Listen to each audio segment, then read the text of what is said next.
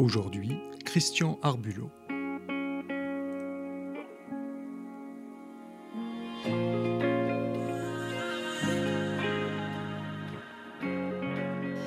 Monsieur Arbulot, bonjour. Bonjour. Vous êtes spécialiste en intelligence économique et directeur de l'école de guerre économique à Paris. Alors aujourd'hui, le podcast aura pour objet de transmettre à nos adhérents, ainsi qu'aux personnes qui découvriront nos, nos contenus, des notions fondamentales quant à cette activité qui est en plein essor et s'avère de plus en plus stratégique au sein de notre monde économique et industriel contemporain. En début d'émission, nous nous attachons à poser la même question à tous nos invités, ce qui permet de mettre au centre de nos échanges la raison d'exister de notre mouvement, le souverainisme. Alors quel est pour vous, dans l'histoire de la France, un moment, un lieu, un événement, un personnage ou un mouvement qui a marqué cette idée de souveraineté, qu'elle soit nationale ou populaire, et qui représente celle de France souveraine Alors j'ai euh, extrait d'un livre euh, qui est assez connu euh, au-delà même des milieux de l'intelligence économique, qui est l'ouvrage de David Todd, qui s'appelle L'identité économique de la France, qui est paru chez Grasset et qui a comme sous-titre Libre-échange et protectionnisme entre 1814 et 1851. Et donc le lieu, c'est Paris, mais euh, Paris dirigeant l'ensemble du système douanier français. Et la personne à laquelle je pensais, c'est justement le directeur général des douanes, Monsieur De Saint-Cric, qui a dirigé les douanes de 1814 à 1824 et qui représente, comment dire, la personne qui, durant toute cette période, a veillé à ce que la France résiste à la pression de la Grande-Bretagne, qui est devenue d'autant plus forte après la défaite de Napoléon, bien entendu, et qui cherchait à tout prix à bousculer nos règles douanières, à bousculer no- notre système qui était protectionniste d'ailleurs, à l'époque qui était entièrement soutenu par la grande majorité du patronat français et qui, bien entendu, déplaisait profondément aux Britanniques qui cherchaient à le détruire. Et ils ont mis un certain temps à le faire, profitant des contradictions de la Restauration.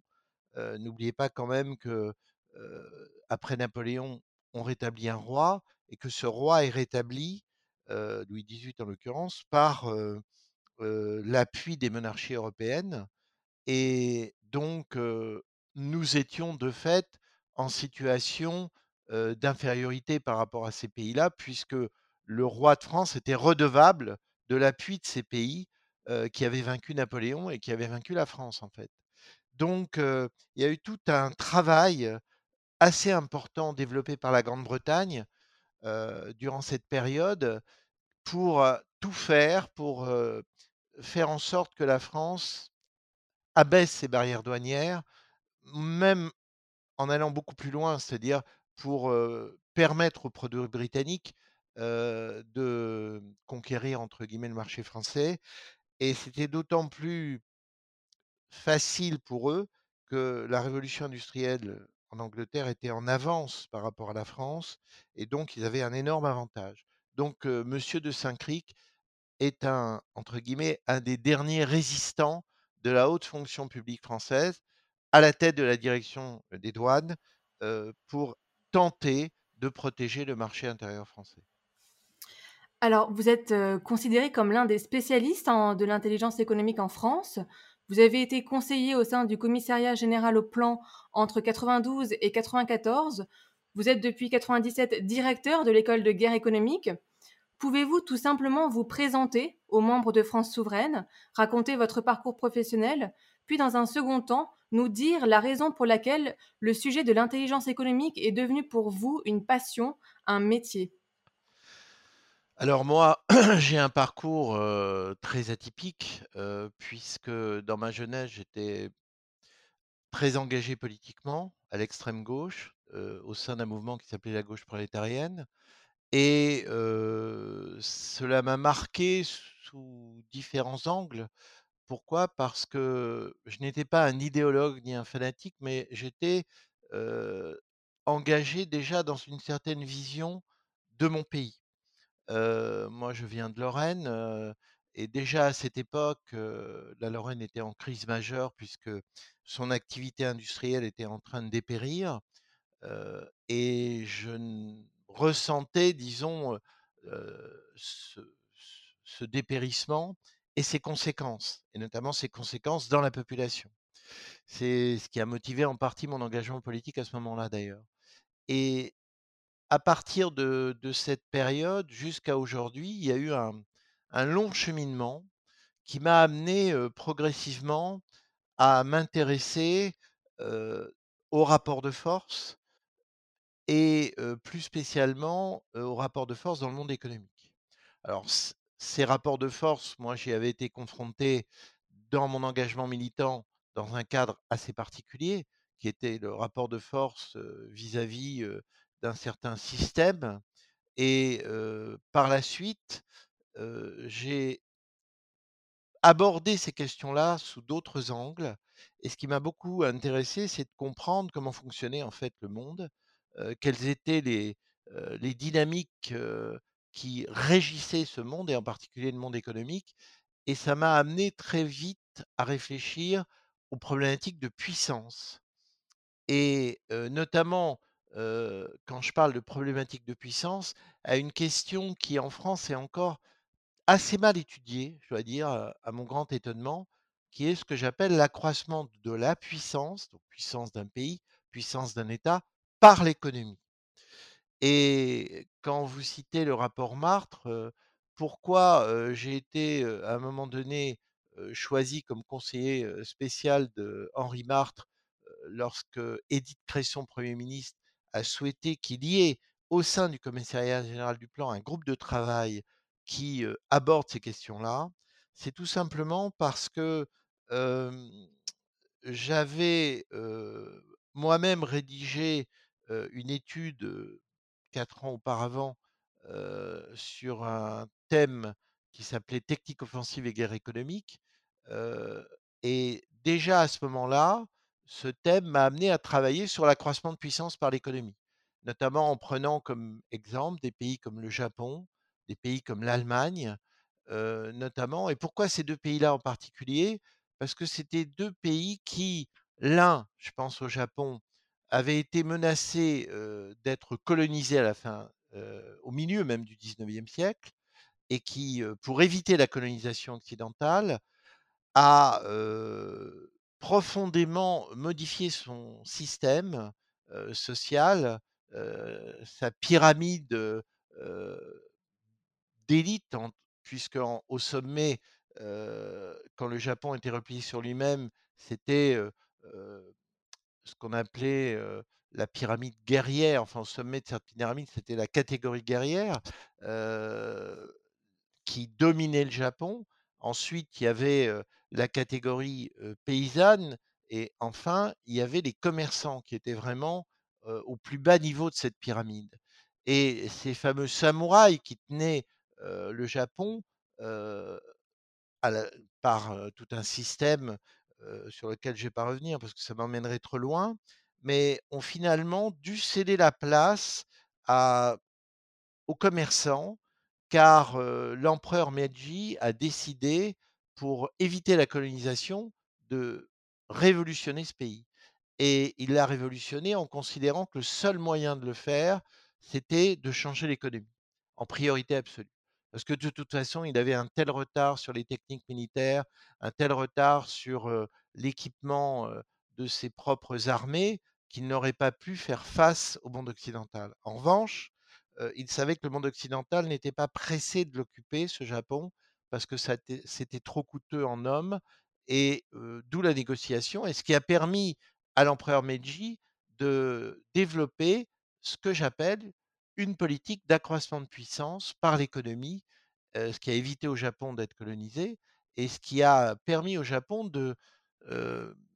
d'innover énormément, sur beaucoup de domaines et en particulier dans l'usage de l'information pour, développer l'industrie, pour rattraper, son retard dans ce domaine-là notamment et par tous les moyens. C'est-à-dire, aussi bien en envoyant des délégations, dans différents pays, quémander de l'aide, et cette aide, on leur a donné puisque quand on voyait arriver des, des représentants japonais habillés en tenue traditionnelle, on considérait que c'était pratiquement un peuple, qui avait pris énormément de retard, donc c'était pas un peuple menaçant et il a fait venir au Japon un certain nombre d'experts, venant notamment, de France et d'autres pays et puis, à côté de tout ça, il a développé une véritable ingénierie informationnelle pour collecter le maximum d'informations par tous les moyens, y compris bien entendu par des moyens illicites.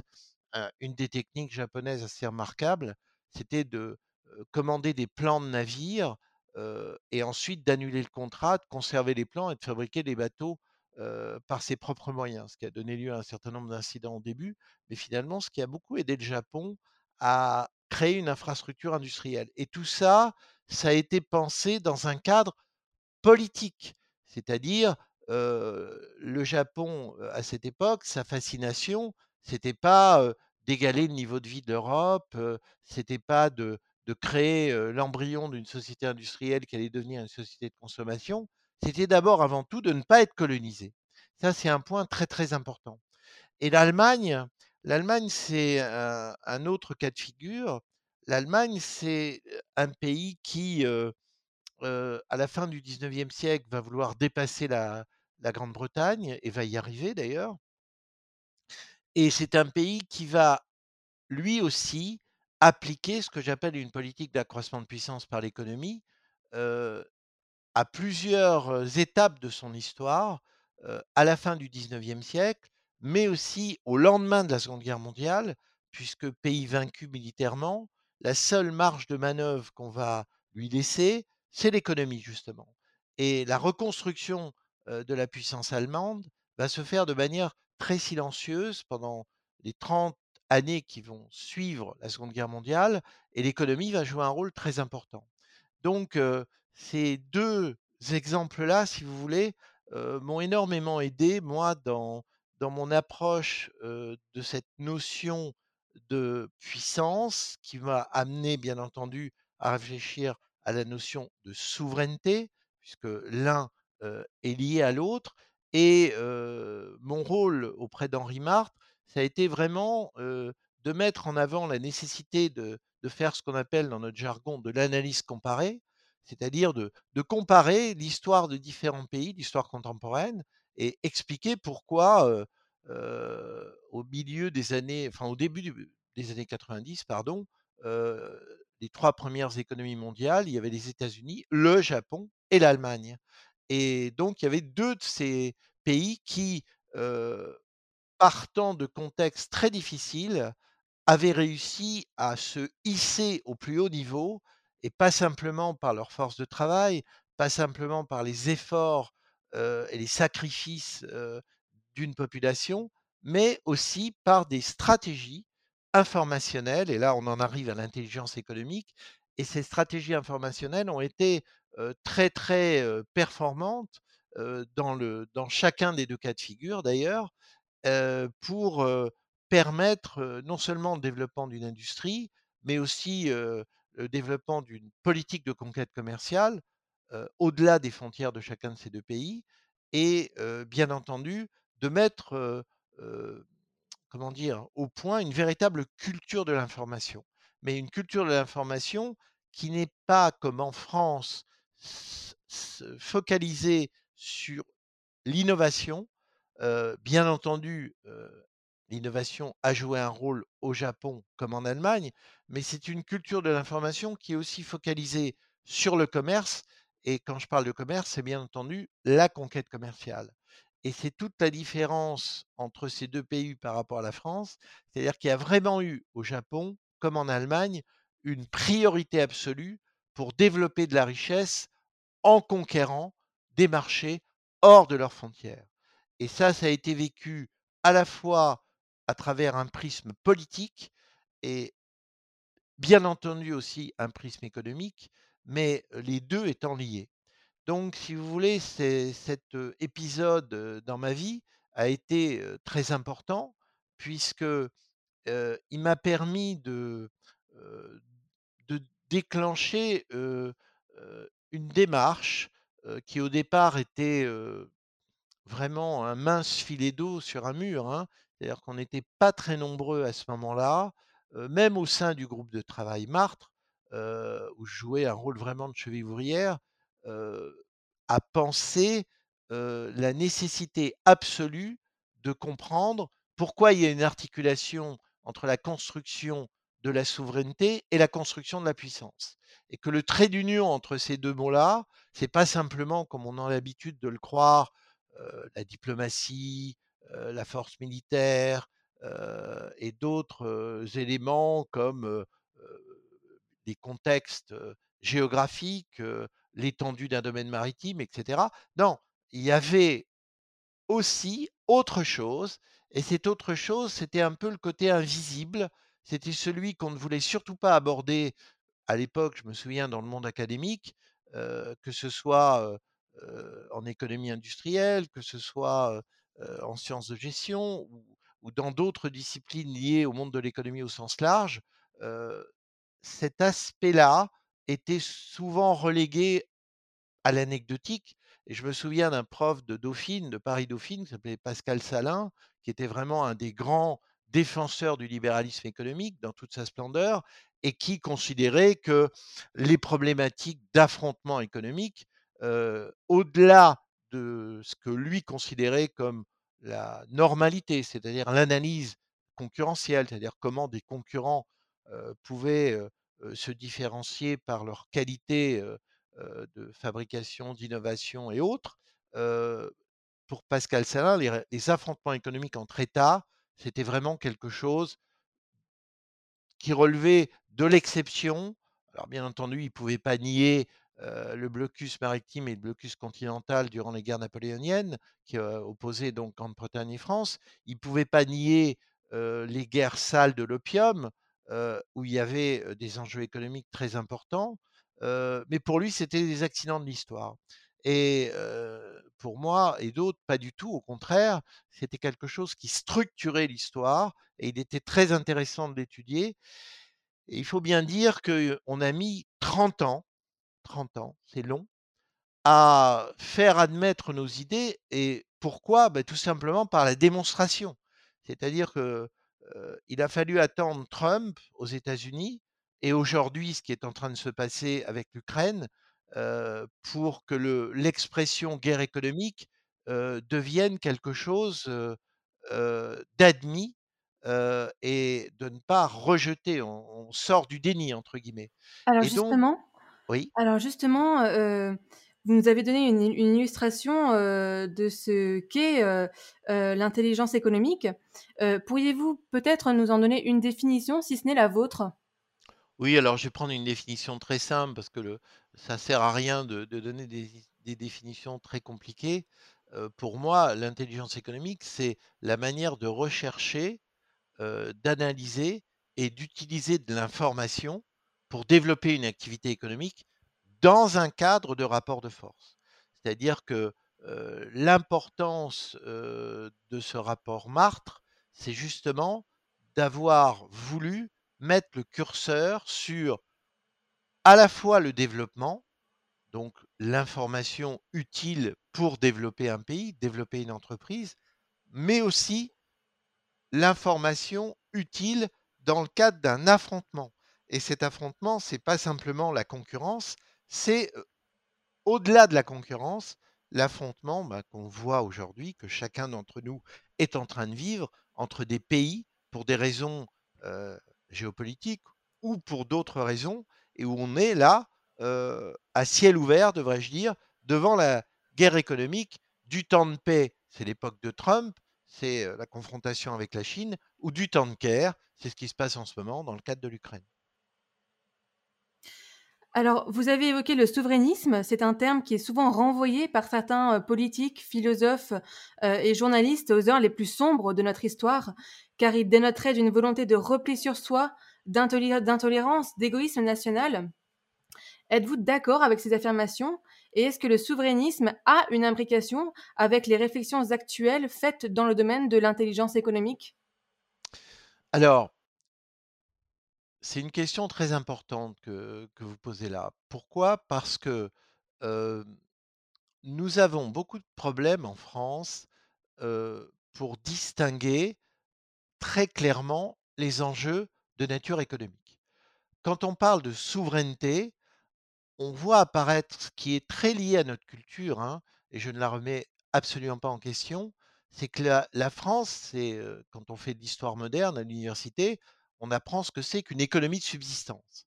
Cette expression, elle est intéressante, pourquoi? Parce qu'elle montre bien que ce territoire, qui est devenu la France à travers les siècles, heu, à travers 2 ou 3 millénaires, avait une chance extraordinaire, c'était la capacité agricole notamment, pour nourrir une partie de sa population. Et pourquoi j'insiste sur ce point-là? Parce que c'était pas le cas autour du territoire qui est devenu la France. Si on montait vers le nord, heu, juste, heu, à l'époque, heu, de la République romaine, avant qu'elle même devienne l'Empire romain, le nord, c'était la Germanie et c'était d'autres zones, très, très peu, comment dire?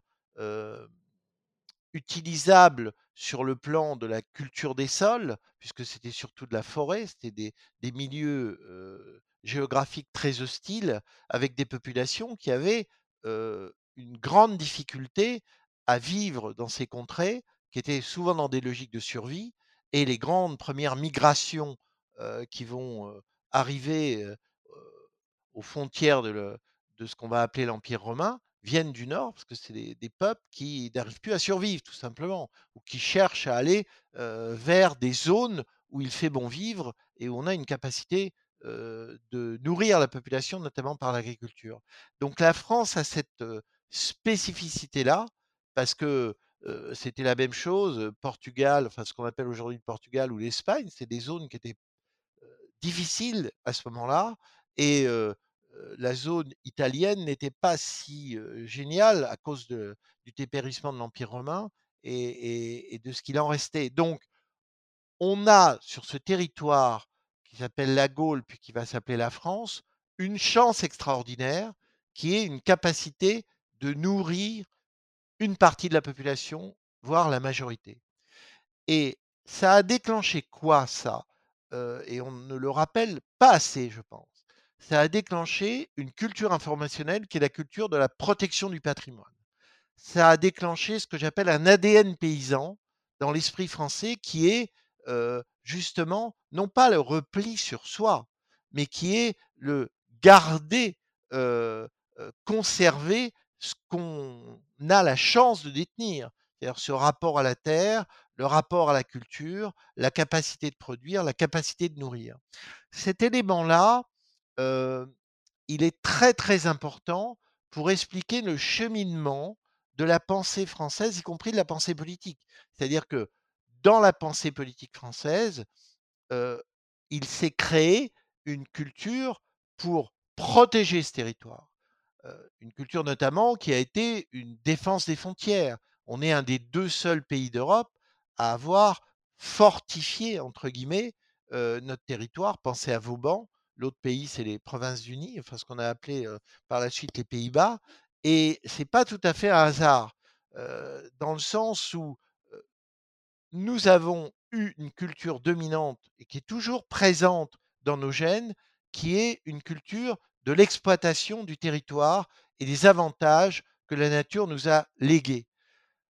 Nous n'avons pas eu une culture de projection hors du territoire, excepté sur une partie de notre population, qui était la population de religion protestante, heu, qui elle, pour des raisons, heu heu, assez intéressantes à étudier, avait cette, capacité de projection, cette, vision d'aller vers la conquête commerciale et cetera et la révocation de l'édit de Nantes a entraîné, ben, l'exil de ces personnes qu'on va retrouver d'ailleurs, par exemple, aux États-Unis, les Dupont de Nemours, les Cadillac et cetera. Ce sont des, huguenots qui, qui étaient français à l'origine et qui sont, exilés pour des raisons politiques et donc la culture qui est vraiment la colonne vertébrale de la France, c'est une culture introvertie sur la richesse nationale du territoire et ce qui a largement permis de créer les fondements du discours sur la souveraineté française. Et ça, c'est un, élément qui est très important. Pourquoi? Parce qu'il n'y a jamais eu, par exemple, en France, comme ça a été le cas au Japon ou comme ça a été le cas en Allemagne, un débat politique sur faut-il faire de la conquête territoriale ou de la conquête commerciale? Au Japon, ça a été vraiment un débat. Si vous prenez le Japon de l'entre-deux-guerres, il y a deux partis qui s'affrontent, si je schématise. Le parti paysan, qui est lui très axé sur la volonté de, de conquérir des territoires, puisque l'agriculture japonaise est très, très faible, très peu productive, et le parti industriel qui, lui, préfère la conquête commerciale et ne veut surtout pas la guerre. C'est lui qui va perdre, et ça donne la guerre qui a eu lieu après avec Pearl Harbor et la suite. En Allemagne, je, le rappelle parce que c'est important, si on va, j'encourage pas à lire ce livre, mais c'est un livre qui est intéressant sous cet angle, Mein Kampf d'Adolf Hitler, il y a un chapitre de critique de la politique du Deuxième Reich, et Hitler parle lui aussi d'alternatives entre conquête commerciale et conquête territoriale. Il y a les problèmes d'espace vital, comme vous le savez, le Drang Narosten, etc. Et donc là, il y a une culture de projection vers l'extérieur. Et il n'y a pas que dans le nazisme qu'on trouve la trace de cette culture de projection, parce que nous, on l'a étudié bien après le nazisme dans la politique allemande de la RFA, dans les années 80 notamment, et au-delà des années 80. Donc, pourquoi j'insiste tant sur ce point? C'est que cette vision de la souveraineté française, qui est très liée à notre culture d'origine paysanne et à cette notion d'économie de subsistance c'est-à-dire capacité de nourrir un peuple par sa terre. il nous a, cette notion de souveraineté nous a quand même fortement éloigné d'une vision analytique de la puissance et des mécanismes de puissance. Et notamment, je reviens sur l'expression de tout à l'heure, sur qu'est-ce que c'est qu'une politique d'accroissement de puissance par l'économie.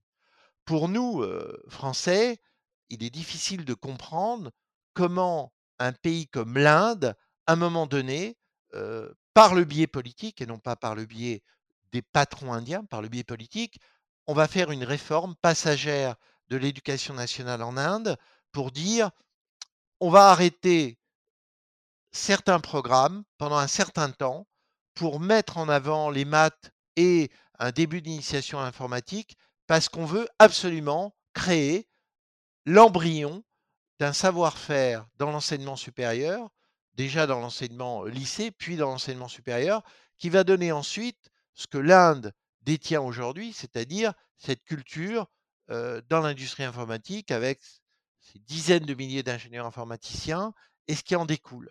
Ça, pour la France, vous imaginez qu'on ordonne au ministère de l'Éducation nationale de mettre en sommeil plusieurs matières parce que le politique a décidé pour des raisons de stratégie de puissance et de construction par l'économie d'une stratégie de puissance, de réformer momentanément l'éducation nationale pour faire émerger un savoir-faire qui va être celui des ingénieurs informatiques indiens.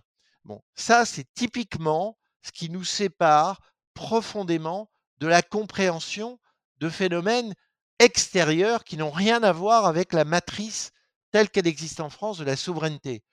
En Inde, si on crée une industrie informatique, c'est parce que en face, il y a la Chine, c'est pour réduire des logiques de dépendance, notamment dans le domaine de l'industrie, c'est pour en créer, c'est pour créer une dynamique industrielle qui va permettre à l'Inde de s'extraire d'un certain style de sous-développement. Et un exemple comme l'Inde n'est pas unique. Si je vous prends le cas de la Corée du Sud, on aura exactement une démarche non pas similaire, mais dans un contexte différent où un pouvoir politique va tout faire pour sortir cette Corée du Sud exsangue après la guerre de Corée, qui est très pauvre, contrairement à la Corée du Nord, qui, elle, bah, bénéficie des, industries japonaises lors de l'occupation japonaise durant un certain nombre de décennies, l'occupation précédant l'émergence d'une Corée indépendante à la fin de la Seconde Guerre mondiale. Et là, on a de nouveau un pouvoir politique et non pas un pouvoir économique. J'insiste lourdement,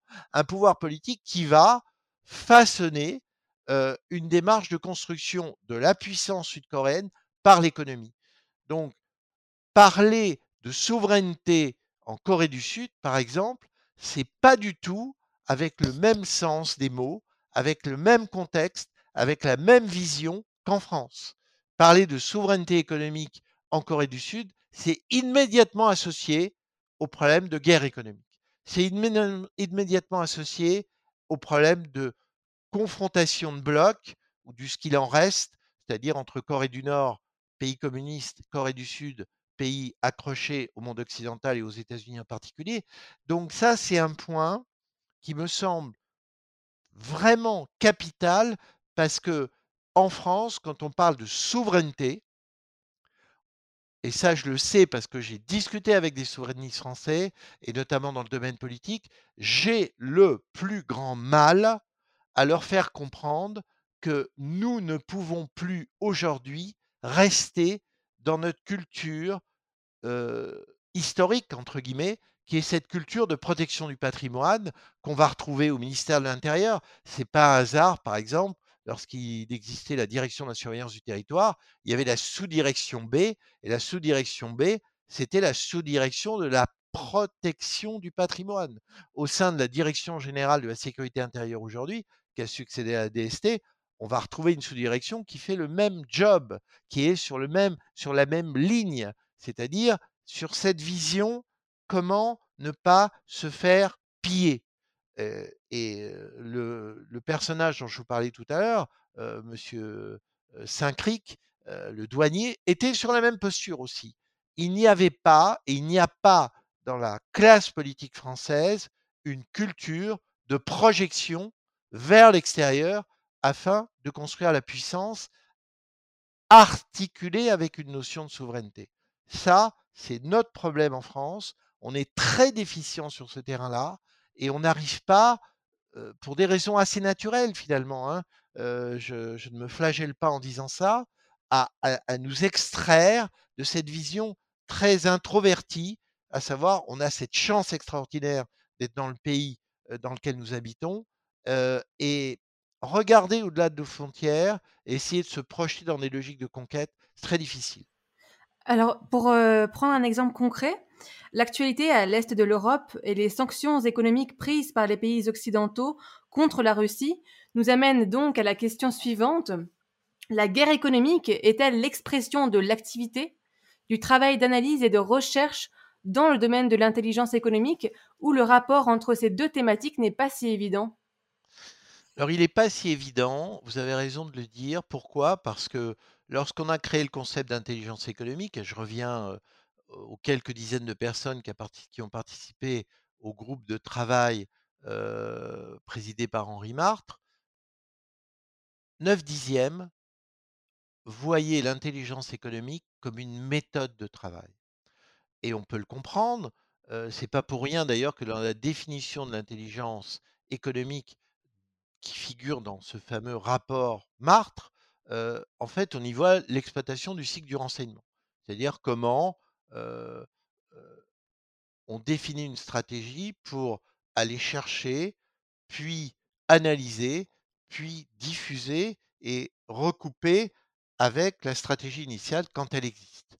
Donc on est vraiment dans la méthode. Alors pourquoi on est dans la méthode? Parce que à l'époque du rapport Martre, au sein du commissariat du plan, il y avait deux écoles. Une école ultralibérale et cette école ultralibérale, elle ne voulait en aucun cas entendre parler des affrontements entre puissances, puisque ça voulait dire remettre en cause ces concepts. Et puis, vous avez une école tiers-mondiste, appelons-la comme telle, qui, elle non plus, ne voulait pas entendre parler des affrontements entre puissances, puisqu'elle assimilait ça à l'impérialisme. Et pour elle, la guerre économique, c'était l'exploitation des pauvres par les riches. Point qui veut dire que à cause de ces deux écoles, le rapport Marthe n'a pas pu travailler comme moi j'aurais souhaité qu'il le fasse, c'est-à-dire sur la comparaison entre la notion de puissance et la notion de souveraineté.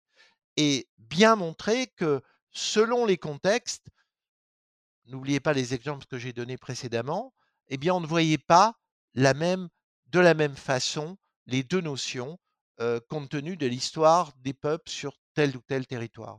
Donc là, on a un vrai problème Et ce qui veut dire que quand on travaille sur la guerre économique, c'est pas pour rien qu'on a créé une école de guerre économique, c'est justement pour essayer d'expliquer qu'il ne fallait pas en rester à la méthode.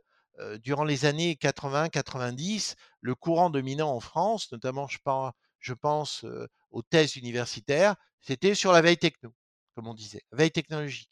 C'est-à-dire, c'était de la méthode, comment on va étudier ce qui se passe au niveau de l'innovation, au niveau des transferts de technologies, des ruptures de technologies, etc. Et on était très, très, très adossé à le courant dominant de l'information scientifique et technique, donc lié à l'innovation, donc lié au monde de l'ingénieur, et tout ça étant, encore une fois, dans une logique de créativité où on excelle, hein, c'est-à-dire que c'est un des très gros points forts de la France. Donc je ne, je ne remets absolument pas ça en question, mais en revanche, dès qu'on abordait le reste, et le reste, c'était justement le commerce, les affrontements, toutes les logiques d'influence, les confrontations qui pouvaient être très très dures pour prendre un marché à l'autre, pour affaiblir une entreprise, pour affaiblir le marché d'un autre, etc. Alors tout ça, on s'en écartait très vite, et c'est la raison pour laquelle en 1997, on a décidé de créer cette école de guerre économique à l'époque, je ne vous cache pas qu'on passait pour des empêcheurs de tourner en rond. On a été dénigré pratiquement par toute la classe politique. On a été dénigré pratiquement par tout le monde académique.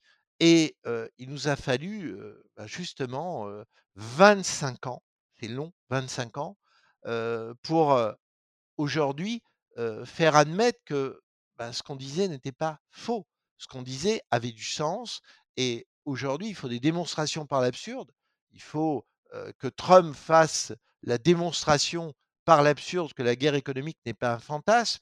Il faut que aujourd'hui Biden fasse lui-même la démonstration avec d'autres que pour plier la Russie ou tenter de le faire, on va développer une politique de guerre économique. Alors quand on va un peu loin dans les termes, on essaie d'atténuer ces termes, mais en fait c'est bien de guerre économique dont il s'agit et ce qui explique que l'intelligence économique, en tout cas moi tel que je l'entends, ça ne peut pas être qu'une méthode.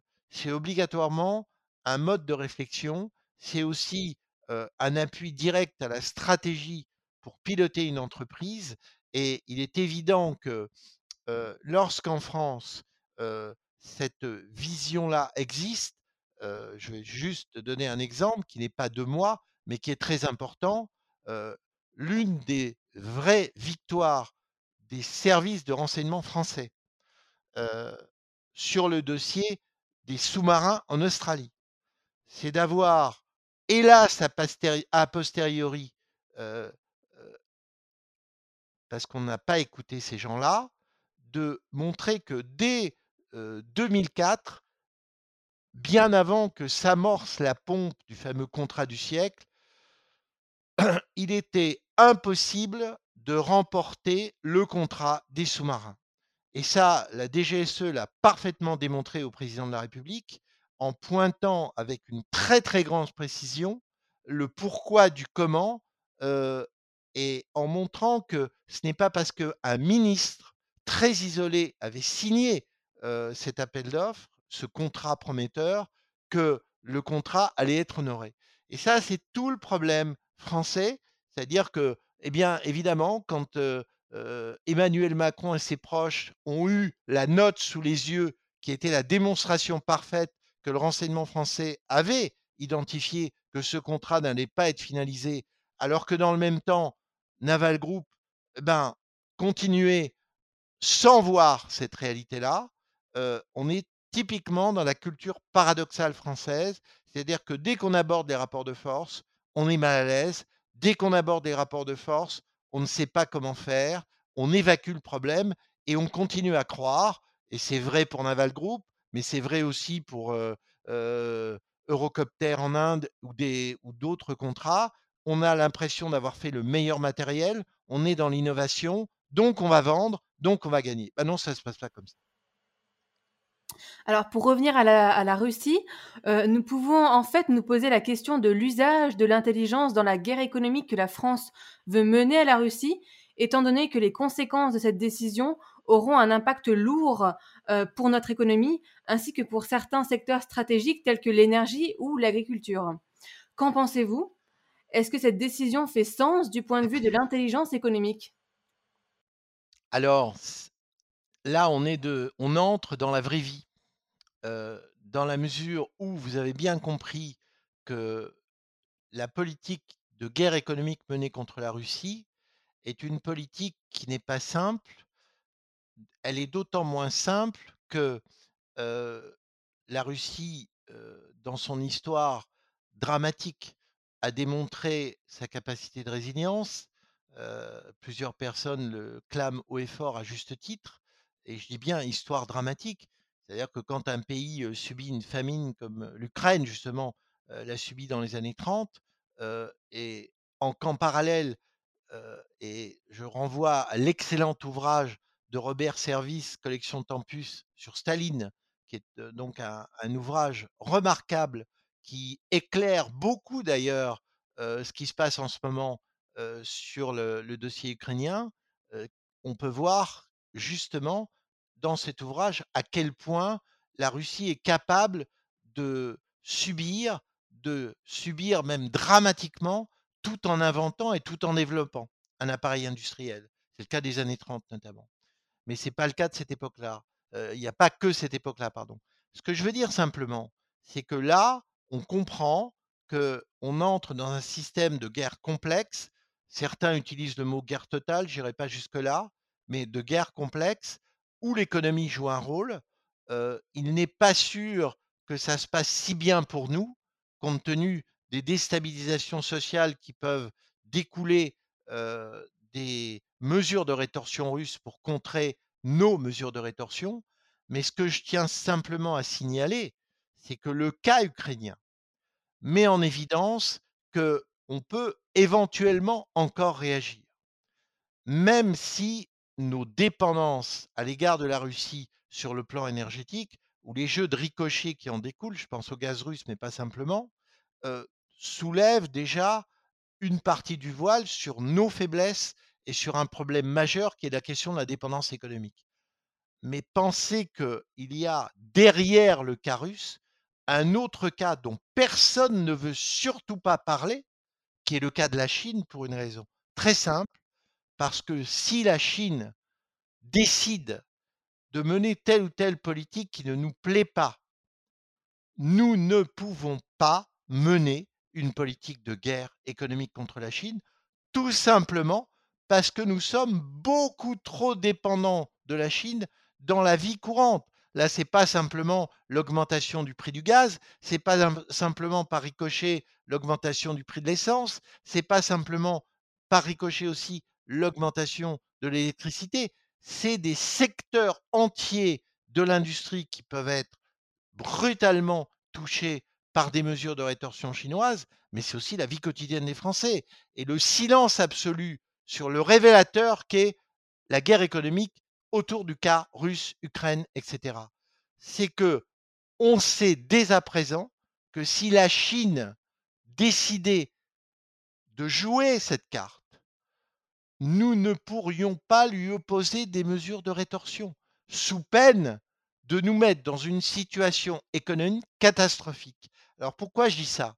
Parce que derrière ça, et je, travaille sur ce sujet avec un collectif qui s'appelle Reconstruire et qui est porté en partie par des syndicalistes euh, de la région de Belfort, à travers l'affaire Alstom notamment. Euh, et qu'est-ce qu'on fait, nous, dans ce collectif? On est en train simplement de préciser que le bilan catastrophique de la désindustrialisation de la France, le bilan catastrophique de la dépendance économique dans laquelle nous sommes et dont nous ne nous sommes pas sortis, ce n'est pas en deux, trois ans avec quelques mesurettes que nous allons nous sortir de cette réalité-là. Et le problème majeur qui est notre dépendance vis-à-vis de la Chine, où là, il va falloir quand même qu'on arrête de dire que c'est encore une opportunité extraordinaire, que nous arriverons toujours à commercer avec les Chinois, quoi qu'il se passe et non pas quoi qu'il en coûte.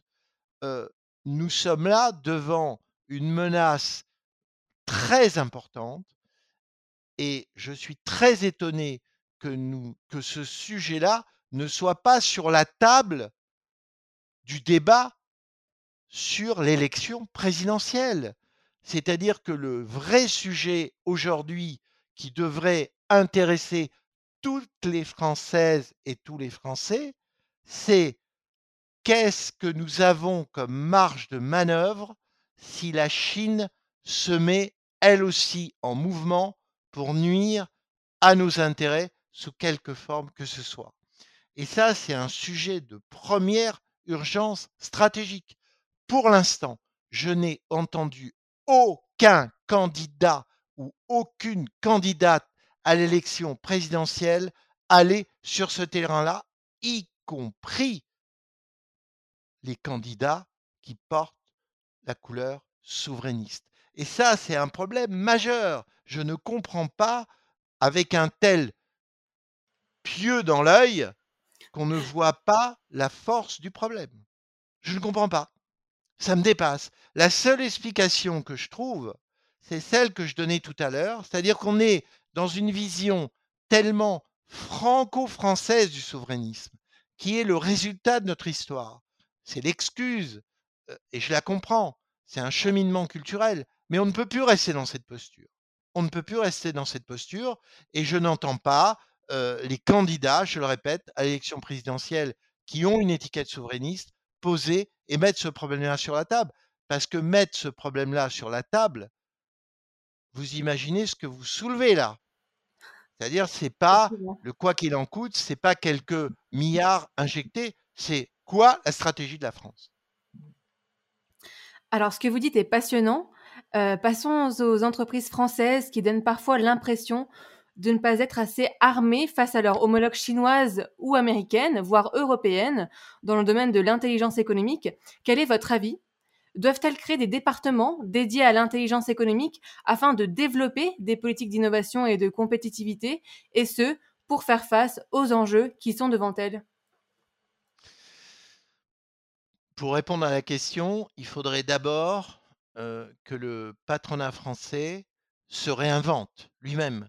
N'oubliez pas ce que j'ai dit tout à l'heure, le patronat français, dans la première moitié du XIXe siècle, était patriote, à part quelques groupes qui voulaient contourner les règles douanières parce qu'ils s'en estimaient victimes, et notamment sur ce qu'on a appelé les terres anglaises, dans le Bordelais ou dans, du côté de Calais ou d'ailleurs, où il y avait des gens qui estimaient, en tant que Français, être pénalisés par notre système de protectionnisme économique, afin de protéger notre système industriel de l'époque. Le patronat français s'est opposé au traité de libre-échange que Napoléon III a signé avec la Grande-Bretagne. On oublie toujours de préciser ça.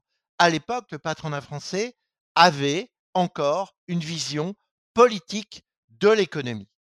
Aujourd'hui, et depuis très longtemps, ce n'est plus le cas. N'oubliez pas quand même que ceux qui, sont très très actifs pour contrarier, et le mot est faible, la politique du général de Gaulle en matière de souveraineté économique, c'est le patronat français. et ça, on oublie de le préciser. Ceux qui ont désingué la politique de De Gaulle au niveau de la construction d'une industrie informatique, parce qu'on estimait c'était vital, quand je dis on estimait, c'était De Gaulle et quelques personnes autour de lui, c'était vital de construire une industrie informatique et De Gaulle avait cette vision-là que Perfit nous a livré dans ses mémoires. C'est-à-dire qu'il ne voyait pas simplement pour être souverain, indépendant et vivre à l'intérieur d'un périmètre. De Gaulle avait compris que si on voulait construire une industrie informatique, fallait qu'on aille conquérir des marchés au-delà de notre frontière. Eh bien ça, pour quelques grands dirigeants d'entreprises de l'époque, je pense notamment à ce fameux patron de la CGE, qui était l'homme qui a contribué à faire échouer la politique de De Gaulle. Donc, cette absence de vision stratégique du patronat français en phase avec le devenir d'un territoire qui s'appelle la France et d'un peuple qui vit sur ce territoire, c'est le principal problème aujourd'hui de, de ce que j'appelle le patronat français. Le patronat français n'a plus de culture patriotique au sens quel est le devenir d'un peuple sur un territoire donné. Et il va falloir qu'il la réinvente, cette culture. Ça va pas être simple. Ça va pas être simple parce que dès qu'on a euh, les gens du 440 devant nous, il faut vraiment une accumulation de démonstrations par l'absurde. Il faut qu'ils soient pressés dans l'angle du ring pour qu'ils acceptent du bout des lèvres de se dire mais comment vais-je faire? Parce que je n'ai plus le choix. Et croyez-moi, la très grande majorité des patrons du 440 aujourd'hui sont toujours encore dans l'expectative. Leur premier réflexe, c'est pourvu que ça revienne comme avant. Et non pas pour se dire, mais comment, comment réinventer une culture stratégique où le politique parle à l'économique et travaille ensemble.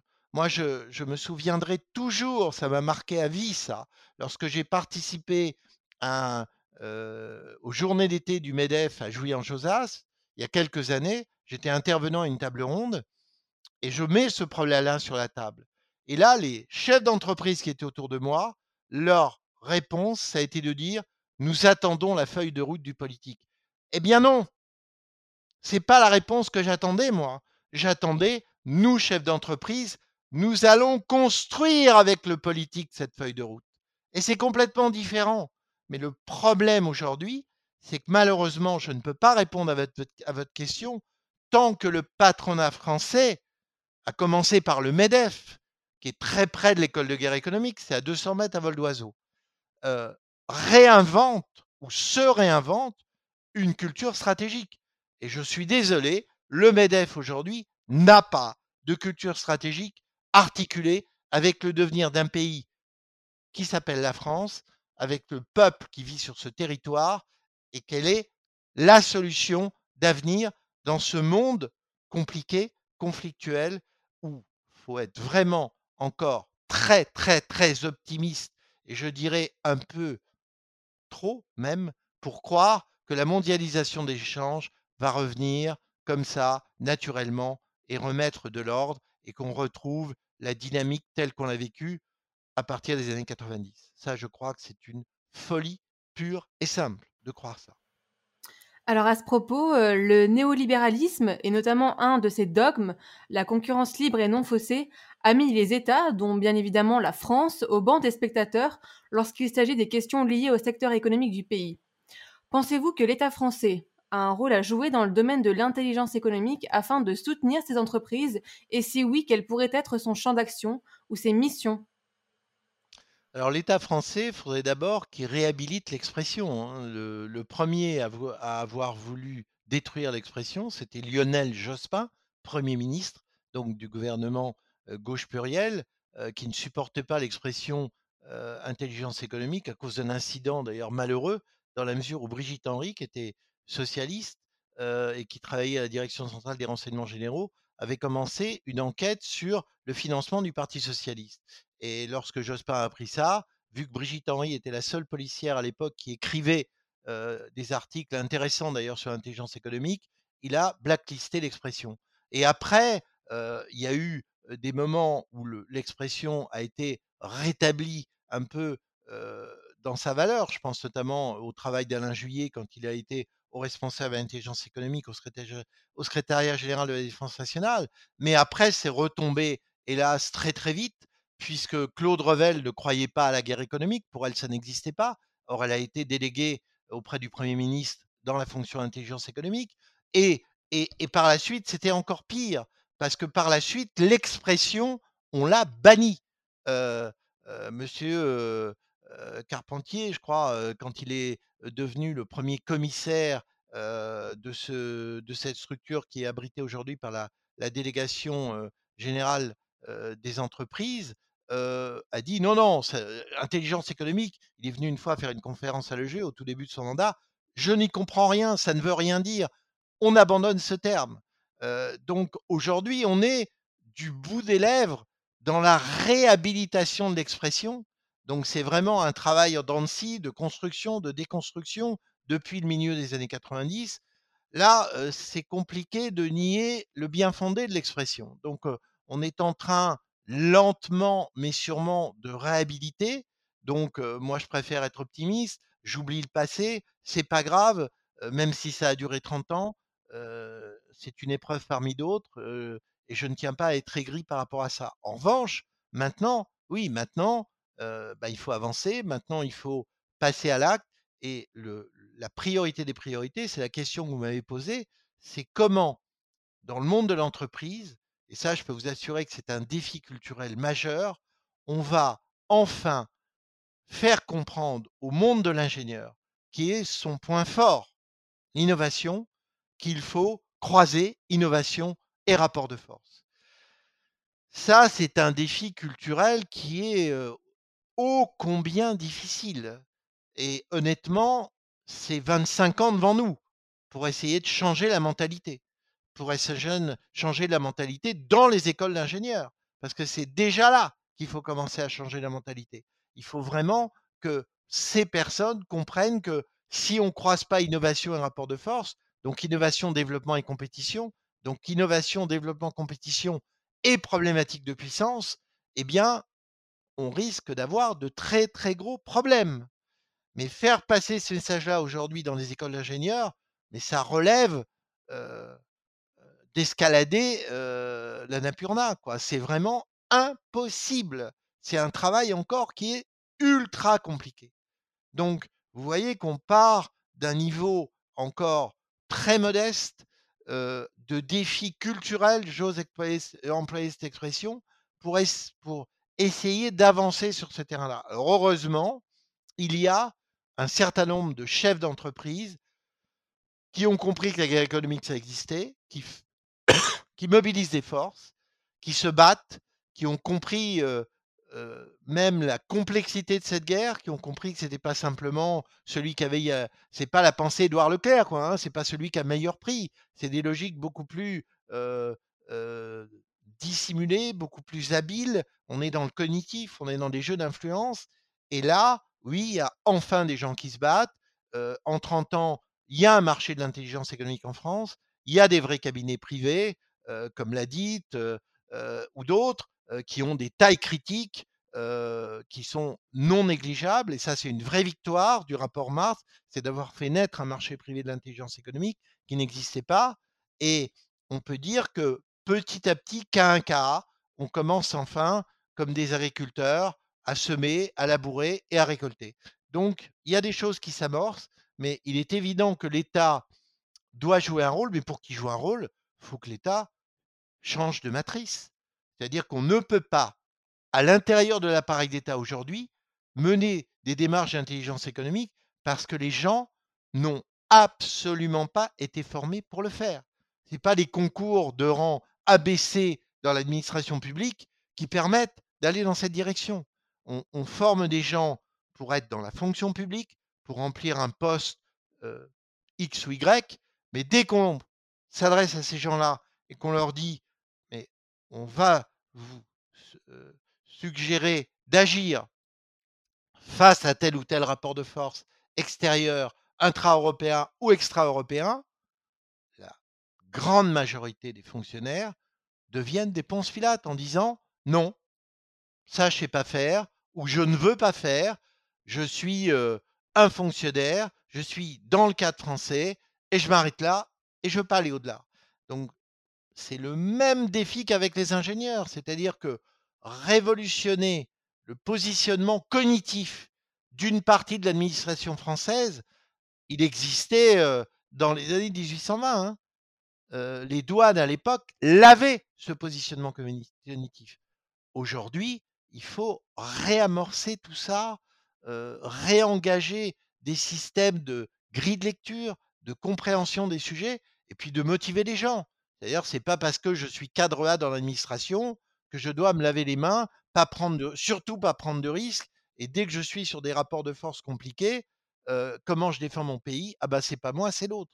Donc vous voyez où on en est. Donc il y a vraiment un travail qui n'est pas simple. Hein. Oui, et pourtant, certains se réclament du Made in France. Oui, bien sûr, et c'est tant mieux, mais le Made in France, à condition de se battre.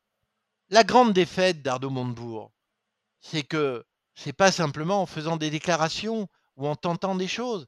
Euh, s'il n'était pas d'accord avec euh, Hollande, qui a été sur ce plan-là désastreux, dans le sens où euh, son ancien attaché parlementaire, Nicolas Ravaille, est allé le voir, lui a dit, mais il faut justement pratiquer cette démarche.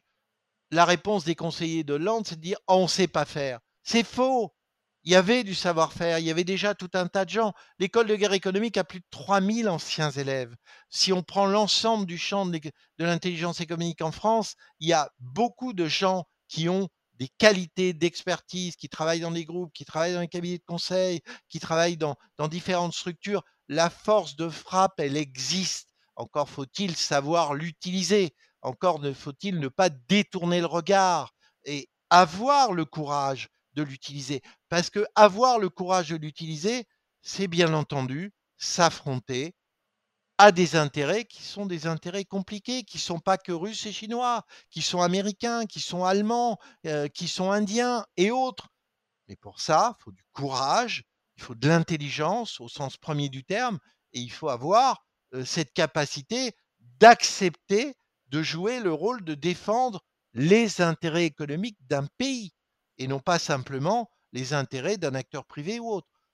Écoutez, le jour où on va enfin enclencher cette démarche-là, on avancera. Et moi, ce qui me rassure, j'insiste, je suis ravi de travailler avec des syndicalistes de CFE, CGC et du syndicat Sud, d'accord, sur ces questions-là. Là, on a renversé la table au niveau cognitif. Là, on progresse. On n'est pas dans des choses euh, corrosives au mauvais sens du terme ou complètement archaïques ou obsolètes. On est bien au-delà de ce que pense la direction de la CGT ou de la CFDT ou de Force ouvrière. Là, il y a un renouveau à des niveaux intermédiaires, ce que j'appelle une intelligentsia intermédiaire, justement, dans des syndicats où on a des ingénieurs notamment qui ont compris que produire sur ce territoire, localiser de l'activité, c'est pas simplement demander au capital étranger d'investir en France. Ça, c'est le pis-aller classique des politiciens euh, qui présentent ensuite un bilan, un bilan au bout d'un mandat électoral. Non, c'est de travailler à partir des forces qu'on a sur ce territoire. Bien entendu, on peut faire venir du capital étranger, c'est pas incompatible, mais travaillons en priorité sur ces forces. Voyons comment on va les faire travailler ensemble. Ce, défi, car il s'agit bien d'un défi, euh, waouh Combien y en a-t-il qui sont prêts à s'engager dans ce chemin-là? Parce que là, c'est au niveau euh, des territoires, au niveau du local, au niveau du savoir-faire. Et l'expérience qu'on a menée avec les syndicalistes de Belfort, et ce n'était pas le problème par rapport à General Electric, là, c'était mais comment on continue à faire vivre ce territoire de Belfort, fort de l'expérience de General Electric, d'Alstom et autres. Et là, moi, je suis ravi, en tant qu'ancien militant Maui, justement, de discuter avec des syndicalistes, mais plus du tout comme je le faisais il y a 30 ans, mais sur la base d'un patriotisme économique français, sur la base non idéologique. Je ne suis pas un militant d'extrême droite en disant ça. Je suis quelqu'un qui essaie de travailler pour mon pays, travailler pour ce peuple qui habite ce territoire qui est la France, et afin qu'il ne soit pas étriqué, de plus en plus affaibli, de plus en plus pauvre, de plus en plus dépendant, et avec tout ce qu'il menace à l'extérieur. Alors pour cela, peut-être faudrait-il l'animer d'un idéal, mais pour conclure cet entretien, voici notre dernière question. Si vous aviez l'opportunité de donner un conseil aux dirigeants français dans le domaine de la souveraineté économique, lequel serait-il? Eh bien, d'abord, de commencer à réfléchir sur ce que j'appelle les besoins fondamentaux d'un pays. Aujourd'hui, il a fallu qu'on ait cette démonstration par l'absurde de la crise du Covid-19, pas de masque, pas de test, pour se dire Ah, mais on peut plus les fabriquer ici. Bon, l'information tuant l'information, on est déjà en train de s'éloigner très vite de ce qui a quand même sidéré les gens à l'époque. Rappelez-vous. Ce qui veut dire que aujourd'hui, les besoins fondamentaux d'un pays, qu'est-ce que c'est? Qu'est-ce que c'est en termes d'agriculture? Et là, je suis ravi qu'on commence enfin à reparler des enjeux majeurs que représente l'agriculture. il y a à peine un an et demi, dans un certain nombre de cercles de décideurs parisiens, l'agriculture, c'était devenu une question anecdotique. Ça n'avait plus d'intérêt. On était vraiment dans le hors-sol, au plus mauvais sens du terme. Donc, c'est quoi l'enjeu stratégique de l'agriculture? C'est nourrir un pays. Et là, je ne vais pas prendre des clichés euh, néo-péténistes ou je ne sais quoi. Non, c'est nourrir un pays. C'est comment ne pas dépendre complètement d'un système, y compris avec des logiques de, de manipulation très intéressantes qu'on voit arriver ici et là, venant notamment du monde anglo-saxon, sur les substituts à la viande, sur un nouveau type d'agriculture de plus en plus abstraite entre guillemets avec les néo avec les j'allais dire les néotechnologies oui j'ai vraiment envie de dire les néotechnologies pour associer néolibéralisme à technologie etc mais il n'y a pas que l'agriculture il y a l'eau n'oubliez pas qu'on avait les deux plus grands industriels au niveau mondial dans l'eau et c'est pas simplement le problème ah ils faisaient du profit donc on va se rabattre sur les agences publiques. Oui mais le problème des agences publiques c'est qu'elles passent par la sous-traitance privée. Donc encore une fois redescendons sur terre. Qu'est-ce que ça veut dire être performant au niveau de l'eau? Qu'est-ce que ça veut dire être performant au niveau de l'énergie? Qu'est-ce que ça veut dire être performant au niveau des transports? Car ça c'est tout ce qui conditionne la vie d'une Française, d'un Français au quotidien. Donc comment on réfléchit sur ce besoin vitaux pour ne pas un jour se réveiller le matin en disant ah mais j'ai plus de semi-conducteurs donc je peux plus je peux plus téléphoner, je peux plus jouer aux jeux électroniques, je ne peux je ne peux plus faire des choses élémentaires dans euh, euh, ce que la société de l'information en apparence semble nous avoir apporté de mieux. Car je mets le mieux entre, entre guillemets certaines choses. Donc, il est vital de s'interroger sur les besoins fondamentaux d'un pays au XXIe siècle. Et c'est pas que la transition écologique. Croyez-moi, ça va bien plus loin que la transition écologique. Mais j'attends le réamorçage de pompes cérébrales du politique sur des questions qui me semblent archi évidentes. Mais qui en parle Qui en parle Qui parle des besoins fondamentaux Est-ce que c'est dans la campagne présidentielle. Non. Et je trouve ça complètement sidérant. Que ça n'y soit pas. Vu ce qu'on est en train de vivre, il va falloir combien de démonstrations par l'absurde pour qu'on se dise mais comment on fait? Et non pas comment on se débrouille. C'est très français le comment on se débrouille. Non, je veux dire comment on fait. Merci d'avoir été avec nous, Christian Arbulot. Merci à vous, chers compagnons, et à bientôt pour un nouveau podcast.